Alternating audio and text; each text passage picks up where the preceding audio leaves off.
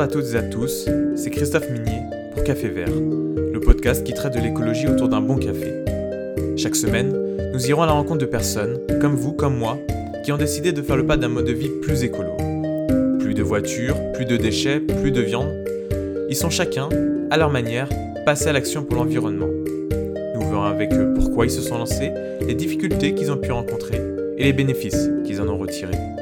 Vous pouvez retrouver dès maintenant les épisodes de Café Vert sur votre application de podcast préférée ou sur notre site internet cafévertpodcast.fr. Bonne écoute Bonjour à toutes et à tous et bienvenue pour ce nouvel épisode de Café Vert. Et donc aujourd'hui on reçoit François. Bonjour. François, comment ça va? Bah ça va très bien et toi? Bah moi très bien et donc en plus bah, l'épisode d'aujourd'hui c'est sur un sujet que tout le monde aime, le voyage. Avant de commencer l'épisode, est-ce que tu peux te présenter un petit peu, euh, voilà, dire ce que tu fais? Alors euh, moi c'est François, j'ai 24 ans. Euh, il y a deux ans j'ai été euh, diplômé d'une école d'ingénieur euh, généraliste euh, dans le nord de la France à Lille. Et, euh, et juste après cette, euh, cette école, je suis parti voyager pour un voyage de 18 mois. Ah ouais, Euh, 18 mois? 18 mois, sans prendre l'avion, de manière un peu éco-responsable, voilà. Et, euh, et voilà, je me considère un peu comme un, un aventurier moderne, euh, un vagabond. Et donc t'es- parti où là pour, euh, pour que ça soit aussi long justement? J'ai fait les Caraïbes et l'Amérique du Sud. Finalement, pas grand chose, mais bon, Ça c'était un voyage lent. Ah, du coup, dans, bah, dans cet épisode, on va un peu retracer le, le voyage de François. Et euh, il va vous donner également des conseils pour voyager de façon écolo. Euh, bah, si tu veux, on peut commencer à rentrer direct, euh, direct dans le sujet. Donc, pourquoi t'es parti? Qu'est-ce qui t'a poussé à partir? Alors en fait, dans le cadre de mes études, j'avais déjà fait un voyage de 4 mois en, en stop et j'avais adoré ça. Je, je trouve que le stop c'est un truc génial et je voulais réitérer la, la chose après mon diplôme. Et donc euh, voilà, l'idée du voyage c'était de partir uniquement en stop, Mm. de, de ne pas prendre l'avion et euh, de faire bah, du stop de A à Z. Et notamment, Même au j'ai- exactement, même au-dessus de l'eau. Notamment, j'ai traversé la- l'Atlantique en voilier pour arriver du coup en Caraïbes et en Amérique du Sud. Ok, et donc, tout, bah, on peut commencer depuis le début, là, un peu la préparation. Comment tu te prépares pour ce genre de, de voyage? Alors moi j'ai le, le principe du stop aussi c'est l'inattendu et du coup bah j'avais pas préparé grand chose finalement. Ouais. J'avais préparé mon sac à dos et après bah c'était au petit bonheur la chance juste je voyais comment ça s'avançait et je laissais place à l'inattendu. C'est vraiment, c'est ça, backpack, tu te mets au bord de la route, et c'est parti. C'est ça, je suis parti de chez moi, j'ai claqué la porte et voilà. D'ailleurs, bah, pour revenir au, au stop, bah, on avait une ancienne invitée qui euh, prenait aussi beaucoup le stop. Euh, toi, tu es un adepte du stop ou tu as commencé le stop avec ce, ce Alors voyage? j'ai commencé à le stop il y a à peu près 6 ans. J'en ai fait pas mal du coup dans ce premier voyage j'ai fait un tour d'Europe euh, en stop aussi. Et Ah, euh, non, c'est quelque chose que je fais énormément. Là, pour euh, un, un chiffre, sur les 6 dernières années, j'ai dû faire à peu près 100 000 km en stop. Ah, c'est énorme. ouais. Mais Et, bon, euh, ça passe vite. Donc, ouais, c'était en Europe principalement. Europe, Chine, Caraïbes, Amérique du Sud. Et au milieu de l'océan Ah, ok, bah, bah, de toute façon, dans, plus tard dans, dans l'épisode, tu nous raconteras un peu euh, tes conseils pour, euh, pour prendre du stop. Et donc, parmi tous ces voyages en stop euh, que tu as fait, euh, parmi ces 100 000 km, est-ce que tu as un voyage en particulier qui t'a marqué, euh, ou un mode de transport, j'imagine, euh, Ouais, c'est ça. Une fois quand même en particulier, j'ai fait du cheval stop. à deux sur un cheval ou euh, À deux sur un cheval, c'était à Cuba. Quelqu'un qui arrive en cheval derrière moi, donc bon, je vais mettre le pouce, ça, ça coûte rien. Et bah, il a dit, vas-y, monte. Et voilà, j'ai fait du cheval stop. Ah, c'est ça, en plus, j'imagine, en termes de d'émissions de carbone, là, on est vraiment sur du 0-0. euh, Ah, c'était, c'était comique surtout. c'est vrai, euh, Bon, le, le mec était complètement bourré sur son cheval. euh, c'était, euh, c'était sportif, mais c'était marrant. j'imagine que ça doit être une expérience marquante. Mais donc, on va commencer un peu voyage. Donc, la première partie, c'était pour aller en Espagne, c'est ça? Je suis parti donc du nord de la France, du, bon, du, de, la- de l'autostop très classique pour arriver jusqu'à Gibraltar. Là, j'ai commencé réellement le, bah, le bateau stop. Ok. Je savais pas, à vrai dire, qu'on pouvait prendre le, le stop en, en bateau. Tu, tu peux nous raconter un peu euh, comment ça se passe euh, C'est un petit peu plus compliqué, surtout un petit peu plus long que l'autostop. Il s'agit pas de se mettre sur le port avec le pouce levé. Ouais. Euh, Il y a plusieurs manières de faire, mais moi, voilà, je suis arrivé au port et j'allais voir les bateaux un par un. Je leur demandais, bah, est-ce que vous allez euh, vers les îles Canaries? Et j'ai demandé une journée, et au bout d'une journée, quelqu'un qui me dit, ah bah peut-être, etc. Repasse demain. Et le lendemain, on a parlé. Il a dit, bah ok, vas-y, je te prends euh, Ok. les îles Canaries. Mais il y a un, un retour à faire, en tout cas financier. Est-ce que tu dois payer quelque chose pour prendre ce bateau ou donner peut-être de ton temps Alors la plupart des bateaux qu'ils prennent, c'est quand même des voiliers. Mm. Et ce sont des, des propriétaires privés, donc c'est leur propre bateau, et en général les gens ils, vo- ils voyagent comme ça pendant de nombreux temps. Euh, et donc en fait c'est un peu à leur discrétion. Donc il y en a certains qui font payer un certain nombre par jour parce qu'ils manquent d'argent. La plupart du temps, ils vont quand même dire bah tu payes ta nourriture et ils se débrouillent du reste. Ah, C'est vrai que j'imagine, parce que donc tu as fait une première partie pour aller aux îles Canaries, ça a duré combien de temps le voyage 5 jours. 5 jours. Mais ensuite, euh, on va, tu, tu, nous raconteras, mais il y a une deuxième partie qui est beaucoup plus longue. C'est la traversée de l'Atlantique. La grande traversée de l'Atlantique en bateau. Donc toujours le même fonctionnement. As, dans les îles Canaries, tu allais voir des personnes. Euh, C'est ça. J'allais, je faisais, le, je faisais un premier port, j'allais voir tous les bateaux. Ça marchait pas, j'allais au deuxième port, je faisais tous les bateaux, et ainsi de suite, et ainsi de suite. Et j'ai trouvé relativement rapidement, à peu près 5 jours. Parce que c'est, pas plus dur justement pour une plus la traversée est longue, plus c'est dur, non Ou... Pas forcément, parce que l'Atlantique c'est quand même un truc qui est assez facile à faire. C'est relativement court. Donc voilà. Le temps le plus long sans deux terre, c'est 3 semaines. Okay. dire sur un temps bateau c'est très c'est très court quand même et du coup c'est un truc où il y a euh, étrangement il y a beaucoup de bateaux stoppers qui font la traversée atlantique ok on va dire en pleine saison on peut avoir dans les îles Canaries jusqu'à plus de 100 personnes qui font du bateau stop en même temps et donc là tu avais par exemple pour ce voyage là en particulier la traversée de l'Atlantique par rapport à ce que tu disais euh, tu as préparé la nourriture pour tout le voyage? C'est ça donc faut euh, on fait les courses et bah faut se dire voilà faut faire les courses pour 18 jours et chez des conserves et euh... on n'a pas le choix de repasser chez l'épicier entre temps, il faut tout prévoir. Ok. Ah, ça doit être vraiment un peu ah, différent d'un stop habituel, j'imagine. C'est beaucoup plus engageant de la part du, du capitaine parce qu'évidemment il est responsable de toi, il y a un point de vue sécurité qui est à prendre en compte, bien sûr il faut aussi choisir le bon capitaine parce qu'il y en a c'est un peu des, des branquignoles. non non il vrai faut... Ce sont des marins d'eau douce qui naviguent en mer, mer salée. C'est ça, j'ai eu quelques quelques échos de, de mauvaises expériences mais voilà moi j'ai toujours eu des super bons capitaines en général ils savent ouais. ce qu'ils font parce qu'ils risquent leur vie aussi. et ils vivent, euh, ils vivent, sur leur voilier, ils savent ce qu'ils font. Donc en général, c'est généralement super et des bonnes expériences. Et tu disais qu'ils étaient responsables des personnes qui se hébergeaient sur le bateau, c'est ça? C'est ça. Ils sont bah, responsables de toi parce que bah, malgré tout, si t'as un problème, c'est leur mmh. faute quand même parce que c'est eux qui décident de tout. Euh, mais malgré tout, c'est pas pour autant qu'il faut pas, enfin qu'il faut savoir faire de la voile parce que moi je suis parti sans aucune expérience de voile et j'ai appris sur le tas. Et bah, j'allais sur le bateau et les capitaines m'apprenaient. Au fur et à mesure, j'apprenais. Maintenant, je sais faire de la voile. Je, ouais, je saurais manœuvrer un voler tout seul. De toute façon, j'imagine que au milieu de l'Atlantique, t'avais pas forcément beaucoup d'autres choses à faire. Ça peut pas être long au bout d'un moment, trois semaines. Euh... Bah, je trouve qu'on apprend le, le, vrai ennui. On apprend à s'ennuyer parce que dans la, on n'a pas la chance, bizarrement, de s'ennuyer dans la vie mmh. actuelle. Ouais. Et que là, on apprend l'ennui pur et dur et c'est génial. Enfin, c'est un truc que, que, que je, je, sûrement je ne revivrai plus dans ma vie. Mmh et c'était très c'était chiant ouais. mais c'était très formateur. Et peut-être par rapport à ça justement euh, Julie qui faisait de l'autostop disait que bah, grâce à l'autostop et euh, bah, pour toi le bateau stop également justement ça te permet de bah, pour elle le voyage vers le, la destination faisait partie du voyage. Avec, un, avec les avions maintenant on avait un peu loupé ça on va dire. Ah, c'est euh, une petite une petite citation euh, c'est qu'au final l'important c'est pas la destination mais c'est euh, ce qui se passe pendant le voyage. Et le plus important c'est surtout les détours les détours. Les détours qui se passent pendant le voyage. Bah, J'imagine que quand on fait euh, bah, un voyage comme le tien, bah, là maintenant on va dire euh, en Amérique, donc t'as débarqué où? Je suis arrivé dans les Caraïbes en Martinique. Okay. Et ensuite de là j'ai passé 4-5 mois à faire euh, de l'île en île, du bateau stop. Et tout était un peu planifié ou c'était bah il y a un bateau pour aller euh, disons à Cuba ou dans une autre île et hop tu rentrais dedans. Bah et... moi à la base je voulais aller je voulais arriver à la fin de ma transat au Brésil. Je suis arrivé dans les Caraïbes. Je je, je, je voulais pas aller dans les Caraïbes au départ et au final j'ai passé 6 mois là-bas donc euh, c'était l'imprévu total.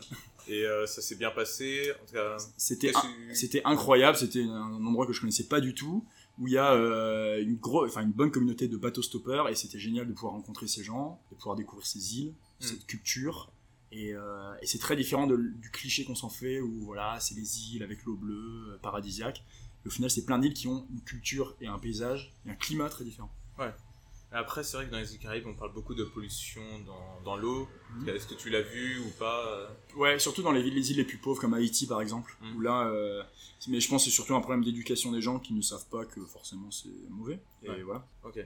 Et ensuite, bah donc là c'était le, le, transport pour aller de, de chez nous en Europe euh, jusqu'au pas le bout du monde, mais pratiquement euh, l'Amérique du Sud. Et donc ensuite, bah t'as fait un road trip euh, en Amérique du Sud vraiment, en tout cas sur la, la terre. Euh, par quel pays t'es passé Donc on m'a déposé en Colombie et là j'ai fait euh, 11 mois en Amérique du Sud. Okay. Euh, donc pareil sur l'idée principale du voyage, c'était tout en stop. Et donc j'ai fait euh, de, la du nord à la Colombie jusqu'à quasiment au sud en, en Argentine et Chili. D'ailleurs par rapport à ça, parce qu'il y a d'autres types de transports qui sont souvent utilisés par, par les voyageurs, le bus par exemple ou, ou le vélo. Toi, c'était vraiment, tu as vraiment choisi l'autostop. Tu voulais faire de l'autostop? En tout cas, d'où vient ton choix? Euh, Alors le choix parce que euh, j'aime ça, c'est mmh. cool. Que quand même ça permet de faire des économies parce qu'en voyage un an et demi il faut quand même tenir le budget. Et aussi que bah, c'était le, point de vue de faire un voyage écologique. Et donc c'est ça. Euh, alors effectivement le vélo c'est très écologique aussi juste que voilà c'est pas trop mon truc. Mais il y en a plein qui en font en Amérique, du Sud et je trouve ça génial mais bon j'ai pas le physique pour ça je pense. Et le bus non le bus il y en a beaucoup qui font ça et c'est aussi top. Enfin c'est les endroits c'est très peu cher et c'est aussi euh, bien mieux que de prendre l'avion en tous les cas D'ailleurs, bah, tu, parlais de voyage écologique. Tu disais qu'au début de ton voyage, c'était pas forcément l'objectif, mais que c'est arrivé en cours de route. Est-ce que tu peux un peu euh, nous raconter un peu comment c'est venu cette prise de conscience? Alors donc euh, oui, l'idée à la base, c'est comme tu le disais, c'était que euh, c'était un voyage à faire en stop. C'était l'idée principale et la partie écologique c'était secondaire. Et au final, en fait, en tout simplement en voyageant, en rencontrant d'autres personnes de culture, à la fois dans les locaux et dans les autres voyageurs, euh, ça m'a beaucoup ouvert l'esprit et je suis notamment devenu végétarien pendant ce voyage et du coup ça m'a fait prendre conscience de plein de choses et du coup de comment réduire l'impact carbone du voyage. Donc c'est à partir de discussions avec les personnes que ils t'ont parlé de, leur motivation, c'est ça? C'est ça, oui, tout à fait, les motivations, et puis même de voir la vie dans ces pays, en fait. De comment ça se passe, comment, par exemple, on parlait tout à l'heure de la gestion des déchets, etc et ça fait réfléchir. Ah, D'ailleurs, euh, Hélène, un de nos derniers, dernières invités, justement une de ses prises de conscience, a été au Brésil de voir les sacs plastiques accrochés aux arbres qui mhm. servaient de poubelle. Est-ce que c'est ce genre aussi de, de choses, voir la, la pollution, pardon, dans ces pays-là qui t'a... Ah. Est-ce que tu as vu des choses justement? Ah oui, complètement, complètement. Tu as, euh, des exemples euh? Je peux donner l'exemple de, la rivière amazonienne, par exemple, où j'ai pris du bateau sur la rivière amazonienne, et où même les locaux, ou alors je me disais que quand même les, indigènes, on va dire, quand qui vivent là-bas, sont un peu concernés par ça. Et non, en fait, ils, juste, ils buvaient des bouteilles en plastique et les jetaient dans la rivière amazonienne juste après, sans, se poser de questions. c'est, par contre, ça, c'est clairement, enfin, faut pas juger, c'est vraiment un, problème d'éducation et de, savoir, quoi, simplement. Mmh. C'est vrai que là-dessus, faut pas forcément oublier que généralement, ces populations polluent quand même moins, même si on voit ces pollutions-là, polluent moins que nous, Européens. Euh, qui, faisons des, de la trottinette électrique euh, c'est ça non ce qui m'a ce qui m'a le plus choqué en fait je pense c'est le retour en France où en fait j'étais un peu dans ce monde idéal quand même avec des populations qui font quand même un, peu gaffe enfin c'est pas qu'ils font gaffe mais ils polluent quand même pas de incroyablement ils prennent peu l'avion parce qu'ils sont pas riches non plus mm. et avec des voyageurs qui sont quand même sensibilisés sur le truc etc et le retour en France a été un peu brutal pour moi en mm. fait c'est plus ça qui, qui m'a fait prendre conscience aussi donc tu disais qu'en discutant avec les personnes là-bas donc tu as eu une prise de conscience écologique donc tu as essayé de réduire c'est ça sur tout ton voyage un peu ton empreinte est-ce que T'as des exemples euh C'est ça. Alors, euh, donc j'ai un peu essayé de, de définir, bah voilà, qu'est-ce qui, qu'est-ce qui pollue en fait euh, quand on voyage. donc les, les, trois grandes sources principales, on va dire, c'est le transport, le logement et l'alimentation. Et étrangement, la plus facile à changer, c'est le transport et bien évidemment notamment l'aviation. Mais c'est aussi le truc que les gens sont le moins prêts à changer. Et pour autant, c'est un impact énorme. Donc euh, voilà, euh, les impacts principaux. Donc le transport, évidemment, c'est déjà de refuser de prendre l'avion hmm. ou d'éviter de le prendre. Euh, peut-être quand on a des alternatives possibles, prendre des trains, du stop, bus, j'en sais rien. Ça, c'est il y a mille possibilités. C'est ce que tu dis. Tout à fait. Et encore plus, forcément, on va dire que si on a le, si on a plus de temps, c'est facile. Mais ça peut aussi remettre la question de est-ce qu'on n'a pas envie de prendre plus le temps, peut-être de voyager moins loin? Moins, plus, euh, moins longtemps. Donc toi qui as voyagé pas mal en Amérique du Sud, en Chine, est-ce que pour toi, voyager aussi loin, t'a apporté euh, des choses différentes que ce que tu aurais pu avoir ici en Europe euh, en voyageant en Allemagne ou en Espagne? Bah comme je dis, ce qui m'a fait le, beaucoup changer, c'est pas tant là où je suis allé, mais c'est vraiment ce que j'ai fait et comment je l'ai fait, plutôt que la destination. Hmm. Donc je pense que j'aurais pu vivre la même chose en Europe. Ok. Et donc, pour revenir à ton voyage euh, en, Amérique du Sud, donc tu parlais de, des différents points, donc plus facile, le transport. ensuite, on a donc le logement où, euh, en général, c'est quand même quelque chose que font la plupart des gens parce qu'en voyage, on va dire sur des voyages longue durée, les gens font attention à leur budget. Du coup, ils vont choisir plutôt des auberges jeunesse que des hôtels 5 étoiles et que, bah, forcément, euh, ça, ça pollue moins. Hmm. Donc ça, à limite, c'est pas trop compliqué. Et le troisième point principal, on va dire l'alimentation. Là, je veux dire que c'est plus un problème global parce qu'au final, on mange, qu'on soit en voyage ou pas, on mange. Et que là, ça sera un autre débat de dire, bah voilà, forcément, euh, mange moins de viande, bien sûr, mais que ce soit en, voyage ou euh, chez soi, ça s'applique quand même. Hmm. Et d'ailleurs, par, rapport à ce voyage, euh, je t'ai pas posé la question, tu l'as fait seul ou tu l'as fait avec des personnes? J'ai fait un an tout seul, et au bout d'un an, j'ai une amie qui m'a rejoint, et j'ai fait six mois avec mon ami. Hmm. sachant que, voilà, on se dit le cliché de voyage seul, est-ce que je m'ennuie pas? Dans un voyage seul, on n'est jamais tout seul. On est juste qu'on est plein de personnes différentes à chaque fois bah, justement, c'est à partir des rencontres que tu as fait sur place, euh, tu as eu cette, euh, cette prise de conscience écologique. C'est également euh, bah, par rapport à ce que tu as vu, est-ce que tu as d'autres éléments qui t'ont fait un peu penser euh, à changer de comportement, à agir euh C'est principalement de voir d'autres personnes qui n'en ont rien à foutre, quoi. Des, Ouais. des personnes qui viennent voyager euh, trois semaines en, en Colombie et qui prennent sept fois l'avion en trois semaines euh, parce que ah bah c'est pas cher. c'est ça Ouais. qui m'a fait réagir aussi. J'imagine, bah, comme, tu dis, ça vient des deux, des deux points, on va dire. C'est-à-dire ceux qui agissent et qui montrent euh, comment ils agissent et ceux qui agissent pas et qui montrent à quel point c'est désastreux. euh, Ouais, tout à fait. C'est désastreux euh, ce qu'ils font. Ouais.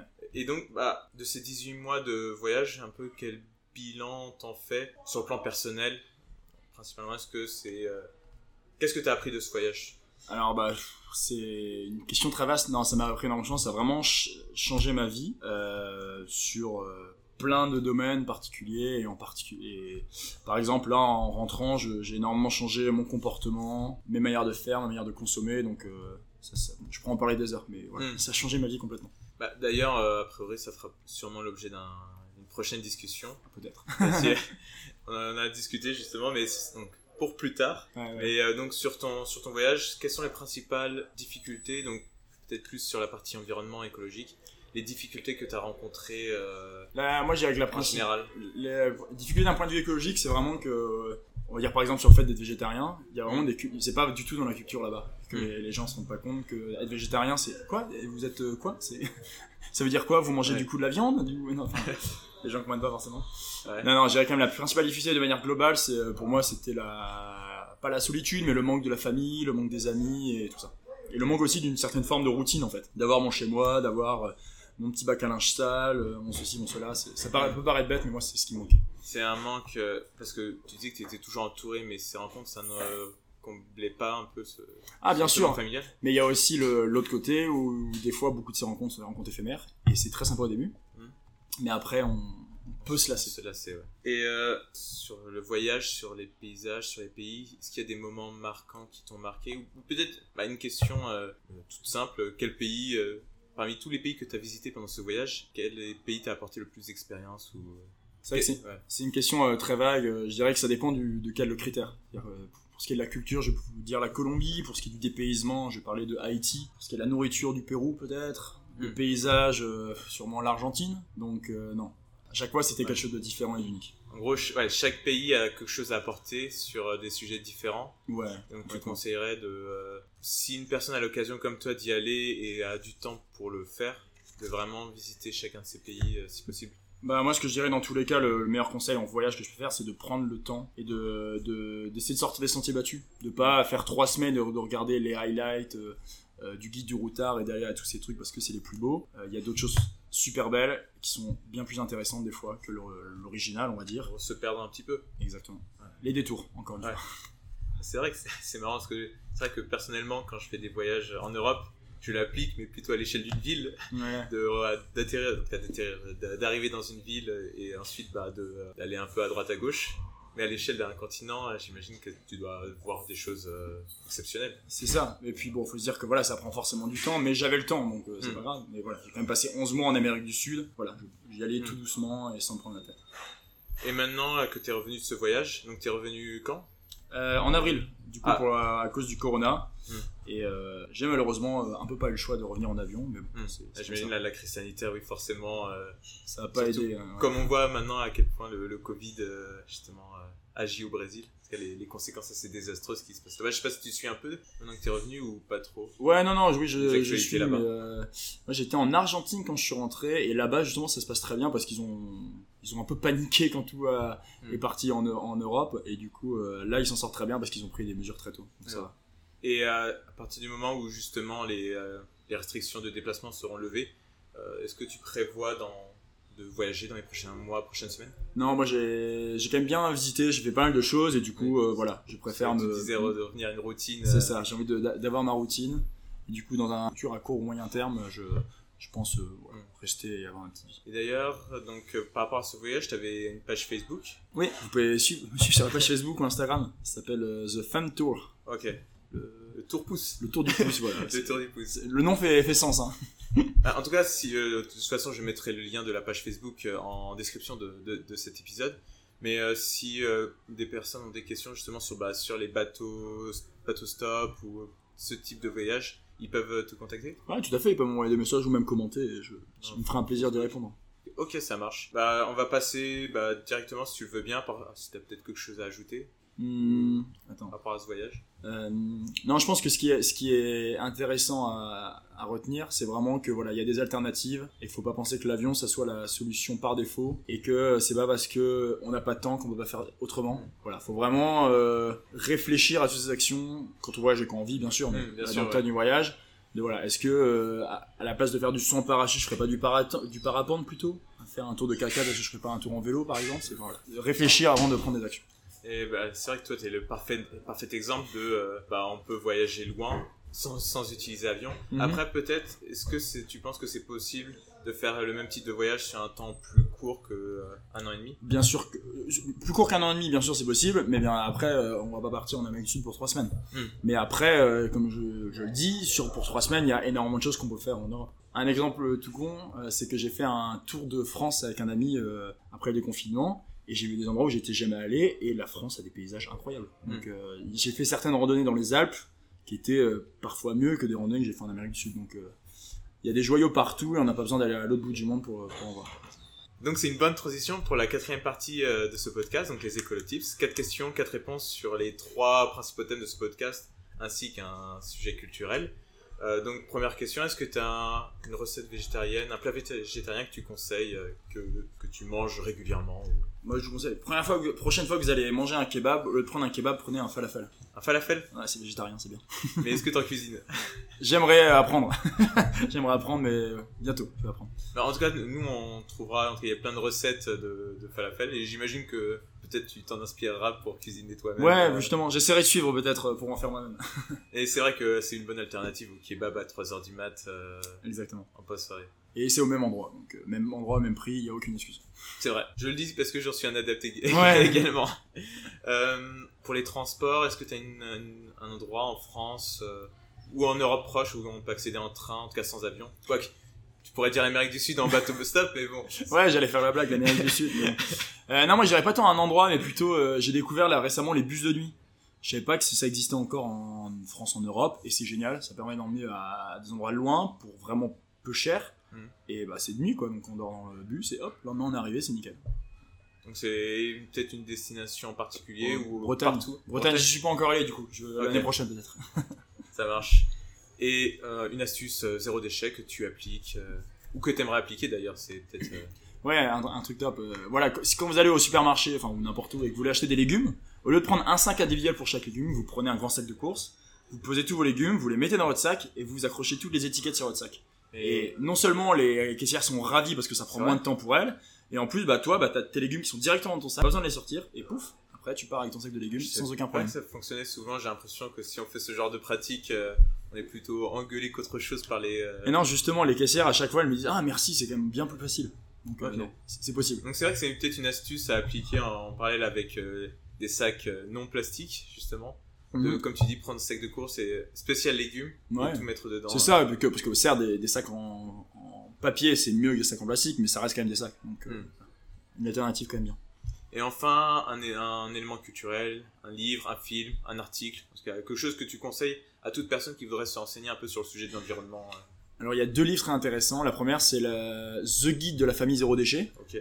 C'est en Euh, anglais? Ah non, j'imagine. Non, en français, The Guide de la famille zéro déchet, qui a été euh, suivi par euh, The Guide de la famille en transition écologique. Ok. Le, le must-have du bah, zéro déchet. Et, euh, Donc en quoi ça consiste? Ça dit, ça euh, résume en fait les différents endroits d'action pour avoir un impact fort sur le zéro déchet et puis sur le deuxième sur la transition écologique. Ça prend les différents thèmes de, pour euh, faire le zéro déchet ou faire une transition écologique dans la cuisine, dans la salle de bain, dans la chambre, Et donc c'est un guide dans les produits ménagers, etc. ouais. Euh, c'est vrai que pour tous ceux qui écoutent ce podcast et qui veulent agir, j'imagine que c'est un très bon moyen bah, d'appliquer ça tous les jours, euh, fabriquer ces objets soi-même, j'imagine. Ah, c'est que- des, euh, des, des- des exemples simples, concrets et voilà, c'est top. Ah, c'est vrai, ça ferait presque de la concurrence à, à, à ce podcast, mais euh, c'est vrai que c'est une très bonne, euh, une- un très bon conseil de, de lecture. Je, euh, je suis sûr que la plupart des gens qui écouteront ce, podcast euh, connaîtront déjà parce que c'est le, le must-have euh, de ça. Et en tout cas, bah, pour ceux qui, qui ne connaissent pas, il y aura le- euh, vous pourrez trouver les références de, de ce, de ce bouquin sur cafévertpodcast.fr. Et donc, bah, c'est fini pour cet épisode. Merci beaucoup François pour nous avoir écouté ton expérience. Bah, merci à toi de m'avoir donné l'opportunité de raconter ça. Bah, c'est en tout cas c'est normal. Justement, bah, quand on avait discuté un peu avant, j'avais été très intéressé justement par le fait de voyager aussi loin sans prendre l'avion, parce que c'est quand même un des, un des grands ennemis de, bah, de, l'environnement quand même. Surtout, je sais pas si tu as entendu parler de en Australie maintenant, ils font des vols en avion. qui partent de Sydney et qui reviennent à Sydney pour faire le tour de l'Australie et visiter. Même pas entendu parler, mais ça ne m'étonne pas. Des, choses assez. Euh, et euh, en tout cas, j'espère que ça va vous donner des idées. Et donc, n'hésitez pas si vous avez des questions euh, à, aller voir François sur, son, sur sa page donc, The Thumb Tour sur Facebook.